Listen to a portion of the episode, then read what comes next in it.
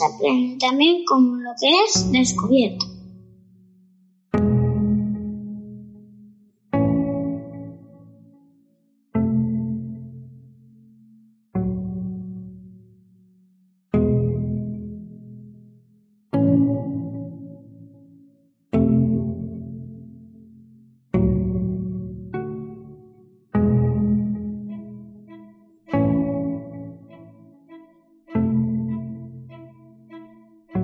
Primera parada en este viaje en busca de la creatividad invisible es en Madrid, en concreto en la Facultad de Psicología de su Universidad Autónoma. En este entorno comienza la primera de mis muchas conversaciones con una persona experta y apasionada de esto de la psicología de la creatividad, la doctora Manuela Romo. Manuela Romo es profesora de esta facultad, en la que nos encontramos hoy, por supuesto. Lleva más de 30 años investigando sobre la creatividad y conociéndola me da la sensación que este solo es el principio. Ha publicado numerosos artículos, ha dado charlas, talleres, conferencias por casi todo el mundo y ha sido también varias veces galardonada por su actividad como investigadora. Es creadora y directora del doctorado y el curso posgrado en creatividad aplicada de la Universidad Autónoma de Madrid. Y por supuesto, es autora de varios libros, de los cuales uno de ellos fue el que me trajo hacia aquí. Podría dedicarle un episodio entero a su currículum, pero lo que de verdad me interesa es hablar con ella. Y a eso he venido. Así que... Ah, por cierto, quiero disculparme antes de empezar este capítulo porque es posible que escuches puntualmente algo extraño en el sonido. Como te decía, es el primer episodio que hago fuera de un entorno seguro como es mi estudio y es lo que tiene asumir riesgos que uno aprende con ellos. Bueno, ahora sí, vamos a ello.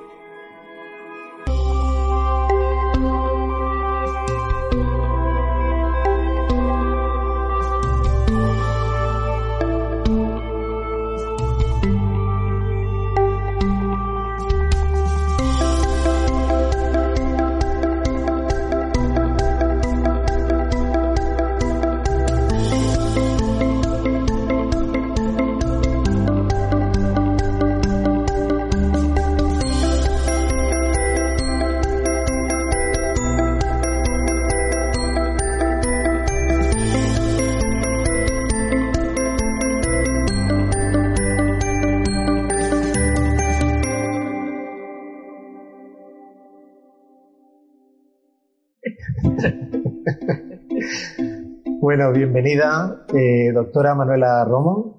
Gracias por, inaugurar eh, este proyecto que llevo entre manos.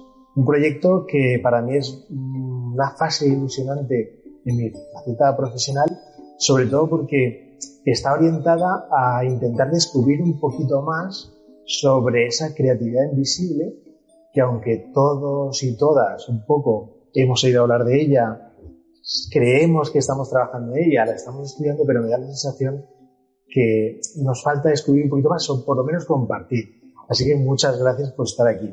Gracias, Rafa, por haber contado conmigo para inaugurar. Sí, entre otras cosas que, que hemos dicho de ti en la presentación, eh, me gustaría destacar dos cosas. En principio, por supuesto, el libro que me trajo a ti, ¿eh? Un libro que ahora te contaré un poco la, el, cómo, el cómo surgió y por supuesto el título en el que eres directora de experto experta en creatividad aplicada.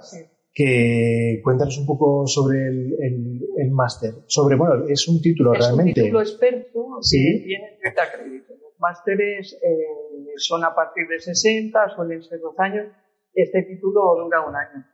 Y este título, pues, nace un poco diríamos como consecuencia de la instauración del Plan de Bolonia. El Plan de Bolonia establece que los doctorados sean genéricos. Por ejemplo, en esta facultad tenemos un doctorado en psicología clínica y un doctorado en psicología pública. Antes teníamos un, programa de doctorado en creatividad aplicada, pero eh, evolucionó el asunto, ya te digo, entonces eh, muchos de estos doctorados se han convertido en másteres o bien en títulos expertos. Nosotros sacamos este título experto en creatividad aplicada que tiene pues una dimensión multidisciplinar como es la creatividad necesariamente, Aunque bueno, lo dijo yo porque ¿qué quieres que te diga? Eh, para entender qué es la creatividad estamos los psicólogos y para definir su naturaleza, porque su naturaleza psicológica. Lo que pasa es que efectivamente cubre los campos de las artes, de la publicidad y comunicación, eh, de la empresa, etcétera, etcétera. Por eso pues, es Pues fíjate, fíjate que justamente al hilo de lo que comentas, aparece el libro, aparece el libro en mi vida. Yo iba caminando como todos los años en la feria del libro buscando algo que leer ya estaba embebido en esto de, de, descubrir un poquito más sobre la creatividad y leo un título que dice Psicología de la Creatividad. ¿En serio? Y digo, en por favor, en la no, no, en. Valencia, en Valencia, fue en Valencia, la feria del libro de Valencia. Dije, ¿cómo, cómo? Psicología de la creatividad. Y ya entendía lo que, lo que tú estabas aterrizando y que luego descubrí en tu libro. Esa visión sobre esa creatividad 360 grados, sobre la visión holística y sobre todo algo que a mí me apasionaba, que era, aparte del azar, ¿eh? que esto fue Sí, azaroso, que también lo trago, pues sí. sin esa visión entre la comparación, los mitos, pero sobre todo la comparación entre la, la creatividad artística y la creatividad científica.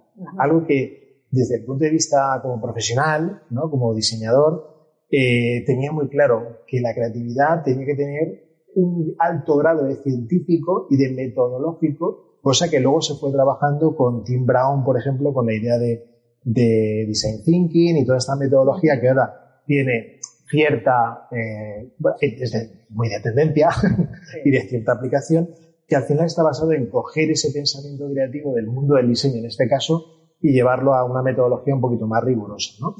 Y en este sentido, eh, Manuela, te tengo que hacer una pregunta eh, para iniciar esto mm, que va a ser clásica en este proyecto.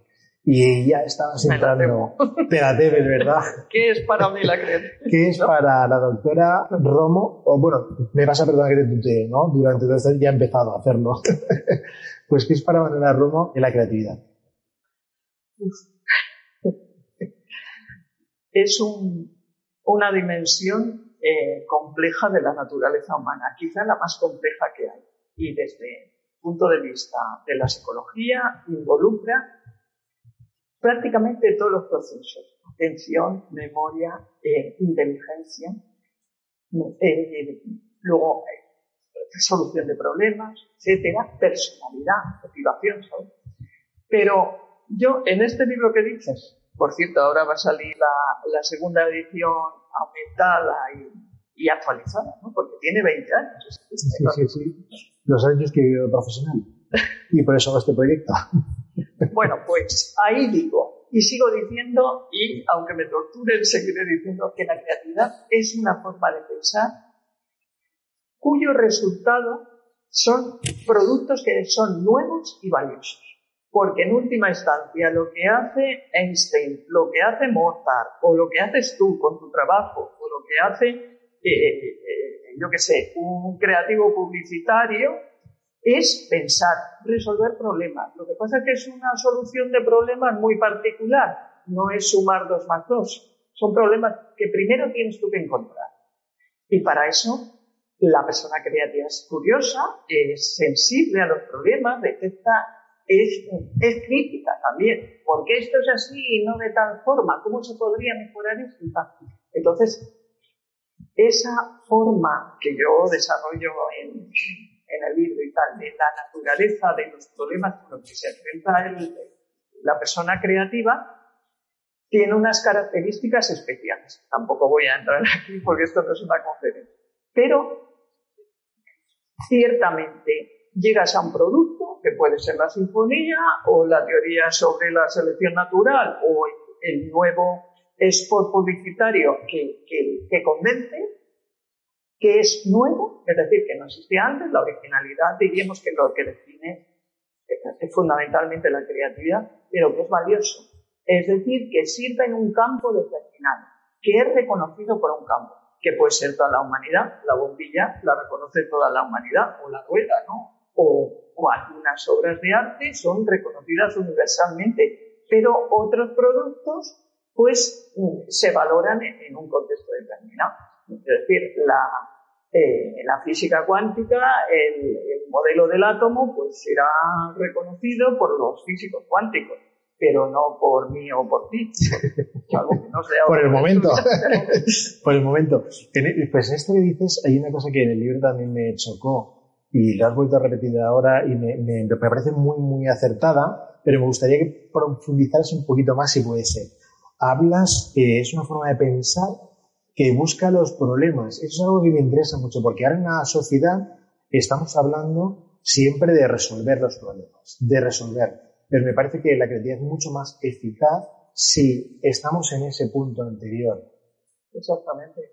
Y bueno, yo digo siempre que la creatividad nos ha llevado desde las cavernas hasta Saturno, ahora mucho más allá de Saturno estamos, ¿no? Pero ha sido la creatividad, la capacidad de, de esa curiosidad humana, es decir, bueno, y, las estrellas, ¿por qué están ahí? ¿Y qué son las estrellas? O yo qué sé, sencillamente, este vehículo podría mejorarse cómo. O esta teoría psicológica explica muy bien la conducta observable, pero no explica la conciencia. Hay personas que se plantean, y son las personas que se plantean esas cuestiones, pero ciertamente con la intención de resolverlas. Lo propio pensamiento creado es descubrir los problemas que muchas veces mm, cuesta definirlo, ¿no? Es una sensación de que algo pasa, algo está mal, hay, aquí hay que mejorar algo. Fíjate, muchas veces la evaluación de la creatividad en los test de pensamiento divergente tiene que ver con tareas de ese tipo. ¿Cómo mejorarías una institución social? ¿O ¿Qué uso le darías a, un objeto?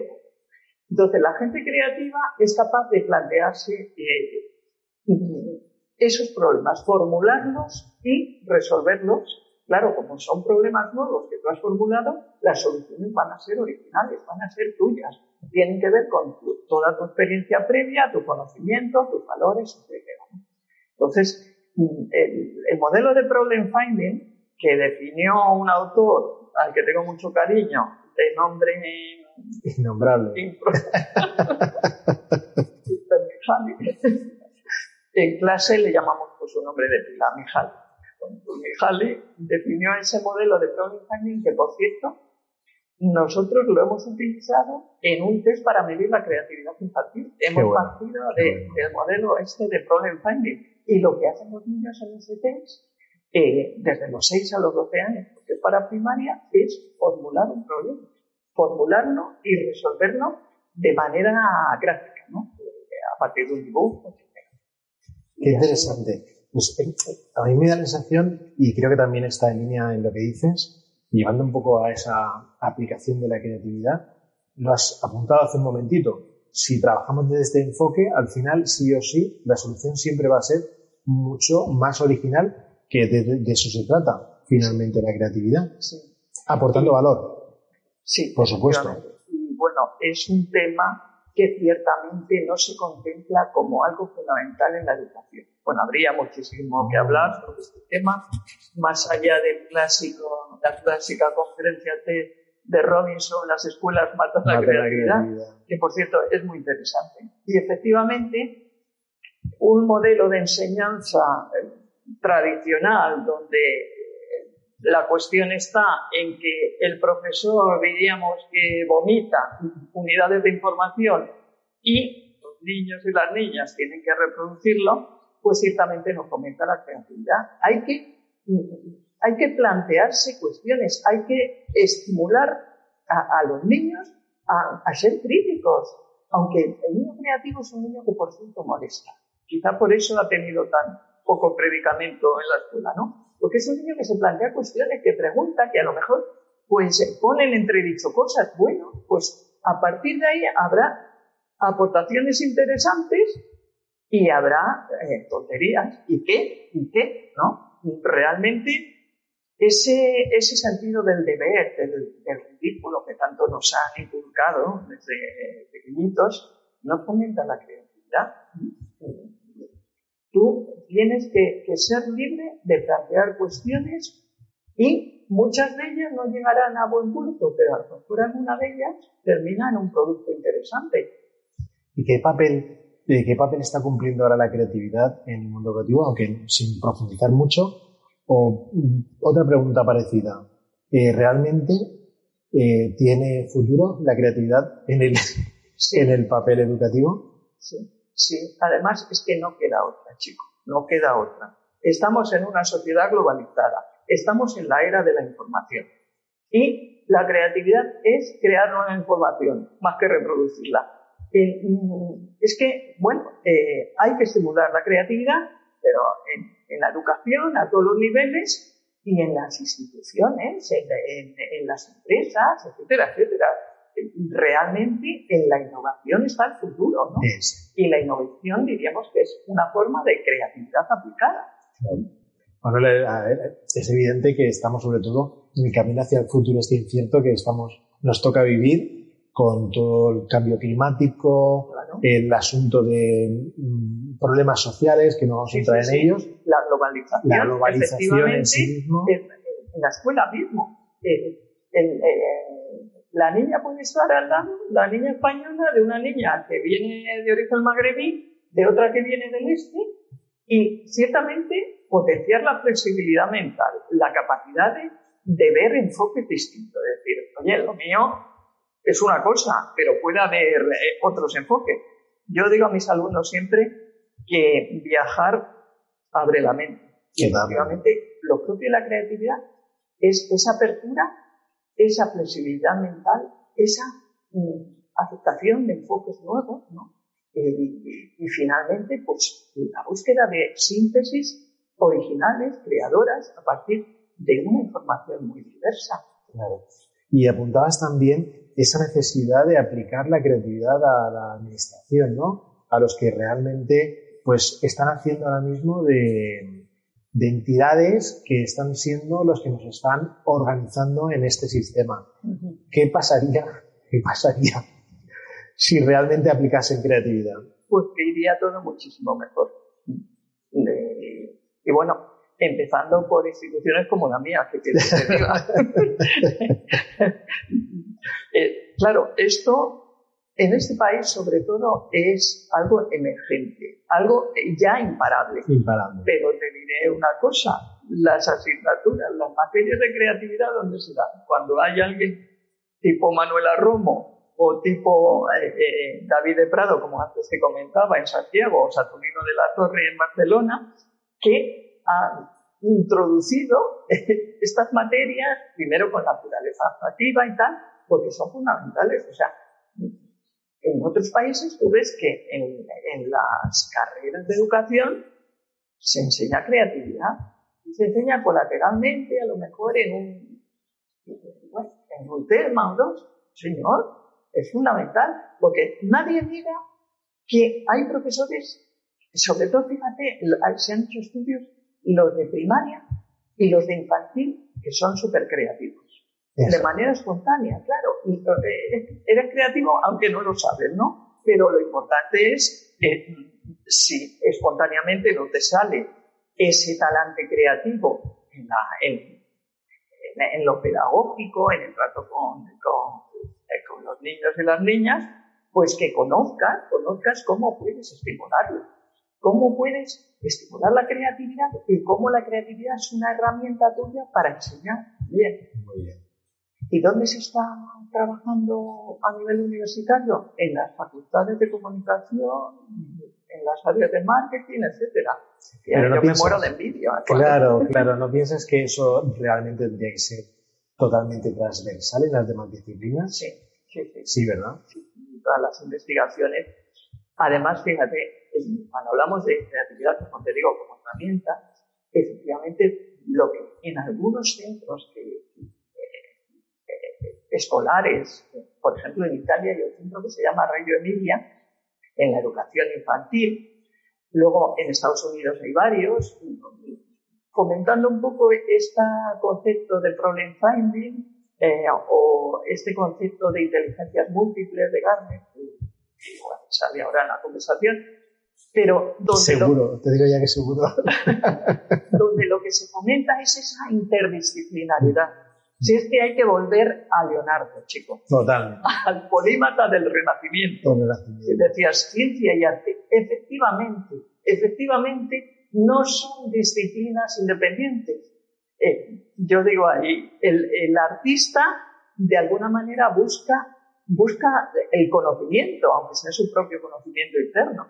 Y el científico busca la belleza, o sea, esa dicotomía de que la ciencia busca la verdad y el arte busca la belleza, ¿no? Tú ves muchos científicos, el mismo este, que hablan de ese sentimiento estético, ¿no? En lo que hacen.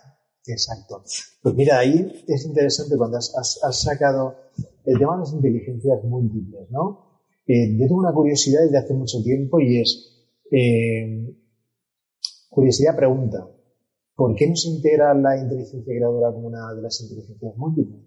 La inteligencia creativa, porque diríamos que es algo transversal a todas ellas. En el libro este, que es una maravilla de mentes creativas de Carne, él está haciendo siete estudios de caso de gente creativa en, en relación con cada una de esas inteligencias. Porque efectivamente, otro tema fundamental y que yo desarrollo ahora más en la nueva la creatividad es dependiente de dominio. O sea, no se puede decir que una persona es creativa, dice Garner literalmente, le cito, como no se puede decir que una persona es tonta o lista. Eres creativo en el arte o eres creativo en, en la ciencia, tal. Una pena, una pena, porque el último genio universal que hubo era Leonardo, pero a medida que han ido desarrollándose las disciplinas, ya pues te lleva 10 años formarte en una de ellas. Eso no quita para que eh, haya una diversidad enorme de intereses, ¿sabes? Eh, porque tú encuentras, bueno, en fin tocaba el violín, luego hay otros escritores que les interesa la física eh, y artistas que se interesan, por, yo qué sé, por la, la literatura. Entonces, pero lo cierto es que tú eres creativo en uno. Y ahí está el trabajo de Garner. Garner lo que postula es que la gente está destacada en ella interactúan las inteligencias de dominio, las habilidades de dominio, las competencias en ese dominio con las competencias propias de la creación. Es decir, todo esto que decimos, de formular los problemas, de buscar enfoques diversos, de conectar ideas remotas, cada uno de esos siete eh, personajes lo hacía en un área distinta. Y yo también lo estoy viendo, es un trabajo que llevo ya desde hace unos años entrevistando mujeres creativas destacadas, ¿no? Y efectivamente tú ves que esos procesos, los procesos de la creatividad son los mismos donde estén. Ahora, no te basta con esa actitud crítica y tal. Está canalizada en un área para que tú puedas al final aportar algo, ¿no? Está canalizada, está relacionada con el conocimiento, porque vamos a ver, no nos hagamos ilusiones escuchando esto, o sea, no te van a dar el Nobel porque No. Hablo de 10 años, la regla de los 10 años, sea, hay cosas que son objetivas, cuantificables. Antes de 10 años nadie hace algo medianamente digno en un área. ¿Por qué? Porque necesitas empaparte de ese área. Y desarrollar esta interacción entre estas habilidades creativas y las habilidades y competencias que tienes en esa, en esa área determinada. Qué interesante. O sea, que, que me, por decirlo también así de una manera más visual, ¿no? que sería interesante que volvieran a editar estos mapas de inteligencias múltiples y que pusieran en el medio inteligencia creadora, sería ideal, ¿verdad? porque transversal a todas ellas. Es decir, son unas competencias genéricas y es que no hay que complicarse la vida.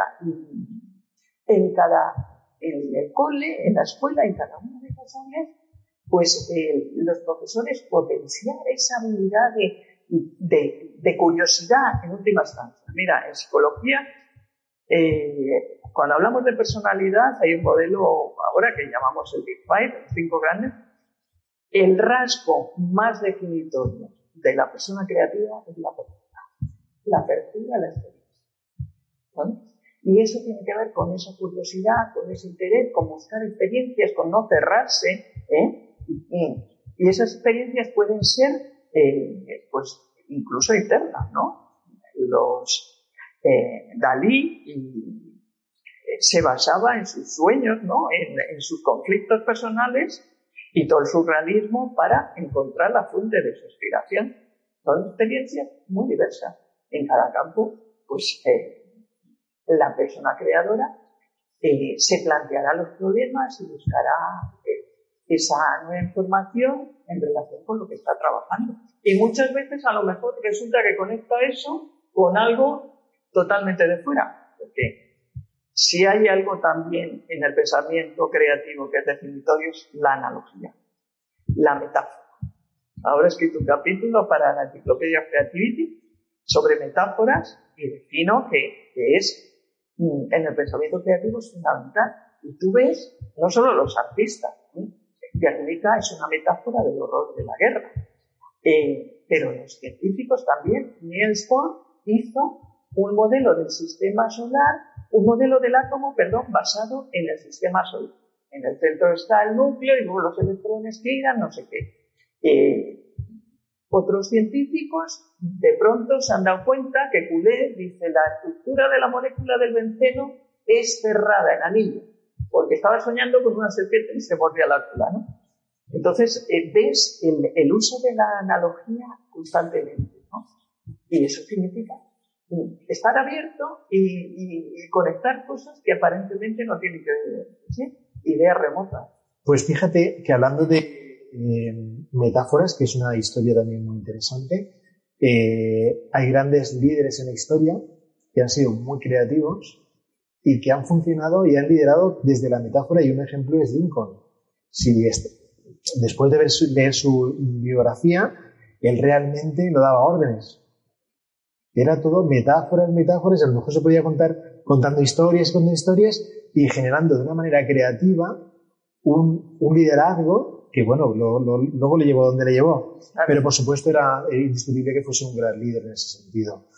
en este caso, él está utilizando la inteligencia interpersonal que diría Garner, ¿no? Como navegante. Efectivamente, personas que son líderes y que efectivamente muchas veces se valen de este pensamiento metafórico. Hablabas del tema de eh, la creatividad en la mujer, que es algo que me choca muchísimo porque soy de las personas que crean, que creo, y crea de vez en cuando, que creen sobre todo por esta, y este trabajo que estoy haciendo sobre la creatividad emocional y investigando sobre el asunto, contradictoriamente a lo que sucede, la creatividad está más en el lado, no quiero decir solo de la mujer, evidentemente, sino en esa parte más femenina, en esa parte de sentir, de percibir, de interpretar el entorno, más que en la parte, vamos a hablar de más masculina. Es muy contradictorio que se reconozca mucho más al, a la creatividad masculina cuando ya de base parece que el lado femenino, en este caso, pues por supuesto la mujer, tiene más habilidades creativas eh, en, términos de actitud también. Sí, en términos de actitud, eh, mayor sensibilidad, efectivamente, eh, quizá mayor apertura también. Mm, te diré que en general hablamos de tolerancia a la ambigüedad es otro rasgo de personalidad muy, muy típico de la persona creativa. Y en esa tolerancia, pues por ejemplo, encuentras que lo de masculinidad y feminidad está superado. O sea, la persona del, del género masculino puede tener interés en lo que tradicionalmente se considera intereses femeninos, de hacer un ramo de flores, de de adornar, mientras que la persona eh, del sexo femenino pues puede tener intereses que tradicionalmente se consideran masculinos. Pues indagar en el reloj a ver cómo está por dentro, no sé, como hacía María Curie con los aparatos de su padre, parece cuando era chiquitito. Entonces, hablamos de esa mm, ambigüedad, ¿no? En cuanto a intereses, etc.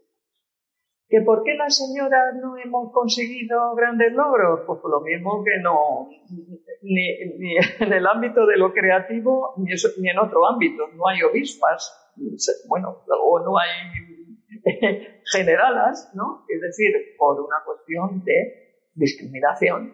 Pues y te encuentras con que a lo largo de la historia hay mujeres que han destacado y se las ha tapado o a veces se ha apropiado un varón de esos descubrimientos o mm, muchas veces por lo que estoy viendo yo, ya te digo, en este estudio que estoy abordando ahora, renuncian, renuncian, porque el papel de la mujer es el papel de cuidadora.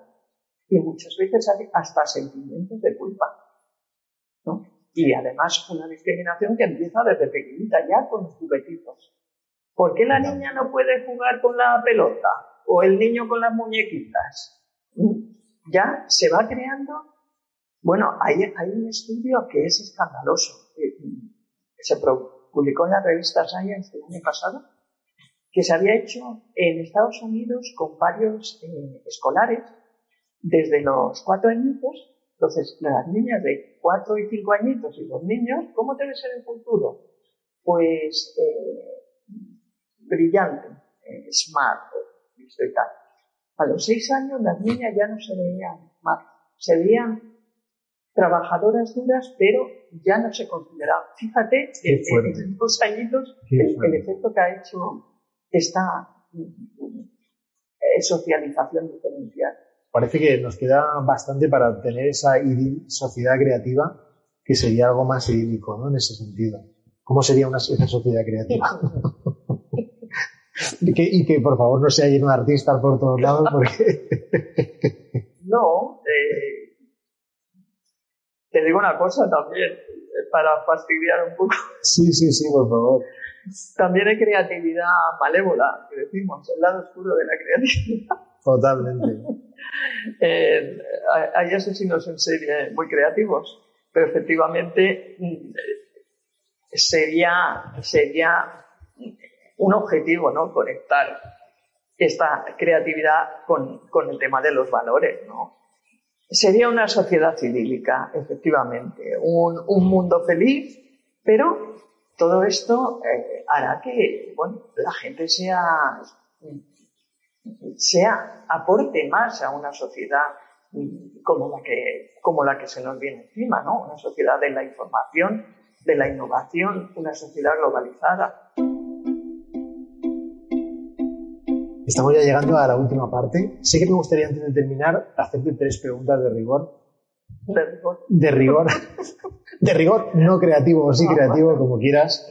Eh, la primera es muy sencilla, pero compleja a la vez relación hay entre la creatividad y la innovación? Es lo mismo. Es, la innovación es una forma de creatividad aplicada. Lo que pasa es que mm, en la, en la jerga de los ámbitos de las organizaciones y tal, parece que innovación es algo que se han apropiado ellos. Pero innovar eh, también hay en el, en el, eh, yo qué sé, eh, en Apple inventa el último modelo de, móvil, ¿no? Y también hay en los que mejoran los cochecitos de los niños, de los bebés, etcétera, etcétera, ¿no? Innovación también hay en una nueva clase que montas con los alumnos para que ese tema lo, lo asimilen y participen en ese proceso. Innovaciones, creatividad aplicada. Tenemos que definir creatividad porque hay algo nuevo y que resulta valioso. No existe la creatividad en nuestra Entonces, me resulta difícil desvincularlo. Que escuche muchas empresas y muchas organizaciones que hay que se les olvida. La, otra es, más sencilla para ti. Eh, creo, supongo que sí. Que si tuvieras que recomendar a la audiencia algo que pudiesen hacer mañana para potenciar un poquito más su creatividad, algo muy sencillito. ¿Qué le recomendarías? Pues mira, salir al campo o si puedes, salir más lejos todavía y irte a un país donde haya una cultura nueva. Y en segundo lugar, una respuesta como más, más pensada. Encontrar ese elemento donde eres feliz y, puedas potenciar y desarrollar ahí esas eh, capacidades creativas. Y la, última tiene que ver sobre tu futuro. futuro. tu futuro. ¿Cuál es el siguiente paso? ¿Qué más ilusión te hace ahora mismo? Pues como soy supersticiosa, en cierta medida. No me lo vas a contar. no, porque tengo un proyecto, eh, está en el contexto de lo que estoy trabajando desde hace unos años sobre creatividad, mujeres y creatividad. Estaremos muy pendientes del proyecto y por supuestísimo apostamos por ese por ese por esa idea de la creatividad totalmente abierta y multipersonal. Pues muy bien, eh, para finalizar, la última pregunta que te quiero hacer y tiene que ver un poco con el concepto del azar. Eh, cerrando el círculo de mi historia del libro, recuerdas que te decía que lo encontré en una feria, primero el título Psicología de la Creatividad, y cuando Geo hablas del azar. Por recuerdas que te decía que ahora en la próxima feria ya estará la nueva edición. Pues mira, y voy a poner seguro, te lo digo ya. Pues casualmente me chocó porque el examen de acceso que yo tuve para entrar, pues tuve un examen de acceso para entrar a formarme como diseñador, eh, era una prueba sobre el azar. Ah, sí. Era sobre el azar. El examen era del azar. Y se quedó así de abierto. O sea que me pareció un cúmulo de circunstancias muy interesantes que dije, me llevo el libro. Y mira dónde estoy aquí, delante de, de la autora. Bueno, la pregunta que quería hacerte entra dentro del proyecto. Yo quiero hacer un poco un hilo, un hilo entre, entre los, eh, eh, entre los que vamos a, con los que vamos a conversar en cada capítulo y me gustaría que pudieses lanzarme una pregunta, una curiosidad en términos de creatividad que le pudiera hacer al siguiente eh, entrevistado, el siguiente contertulio que se siente aquí conmigo, sin saber quién es. ¿Qué tiene que ver eso con el azar? Con que yo no... Con que no sabes a quién le vas a hacer la pregunta. eso es azaroso. Pues, ¿quién le preguntaría a tu siguiente entrevistado? Sin saber quién es. O siguiente entrevistado. Exacto. Porque son personas, diríamos que yo estoy aquí en el, como hablábamos antes, en el, diríamos, en el perfil conceptual. Exacto. Teórica, Pero los que vas a, entrevistar a continuación son creadores. Eh, están, están más en el perfil conceptual y teórico. Claro. Eh, de pista. Sí. Y como hablábamos del azar, yo voy a enlazar con el azar. ¿Ha habido algún acontecimiento en tu experiencia de, en la familia, en tu cole o en tus relaciones que haya sido un detonante para desarrollar esta vocación tuya? Te preguntaría. Perfecto. Pues ahí lo dejamos, si te parece. Ha sido un placer. De nuevo, gracias por pertenecer ya a este pequeño proyecto de creatividad invisible y a ver si conseguimos entre todos, pues bueno, que esta creatividad que, que tanto nos hace falta en todos los sentidos para generar esa sociedad eh, la podamos levantar. Manuela, bueno, y ha sido todo un placer dialogar contigo. Yo también. Espero que para nuestra audiencia él también. y que, este proyecto siga adelante y se culmine con éxito. Seguro que sí. Hoy Manuela me ha sacado a la luz una cantidad importante de hilos de los que tirar y de caminos que seguir en este viaje que me he planteado iniciar para estudiar e investigar la creatividad. Entre muchas de las aportaciones, Manuela deja abierto un debate muy profundo sobre el papel de la mujer, un asunto que, si ella me lo permite, estaré encantado de trabajar y de tratar en un nuevo episodio de este proyecto. Ahora sí, salgo disparado a por esa segunda edición de su libro, Psicología de la Creatividad, el que pienso exprimir tal y como hice con su primera edición, hace ya 20 años. Estoy seguro que en él encontraré muchos matices que darán más luz si cabe a esta creatividad invisible. Gracias por estar ahí.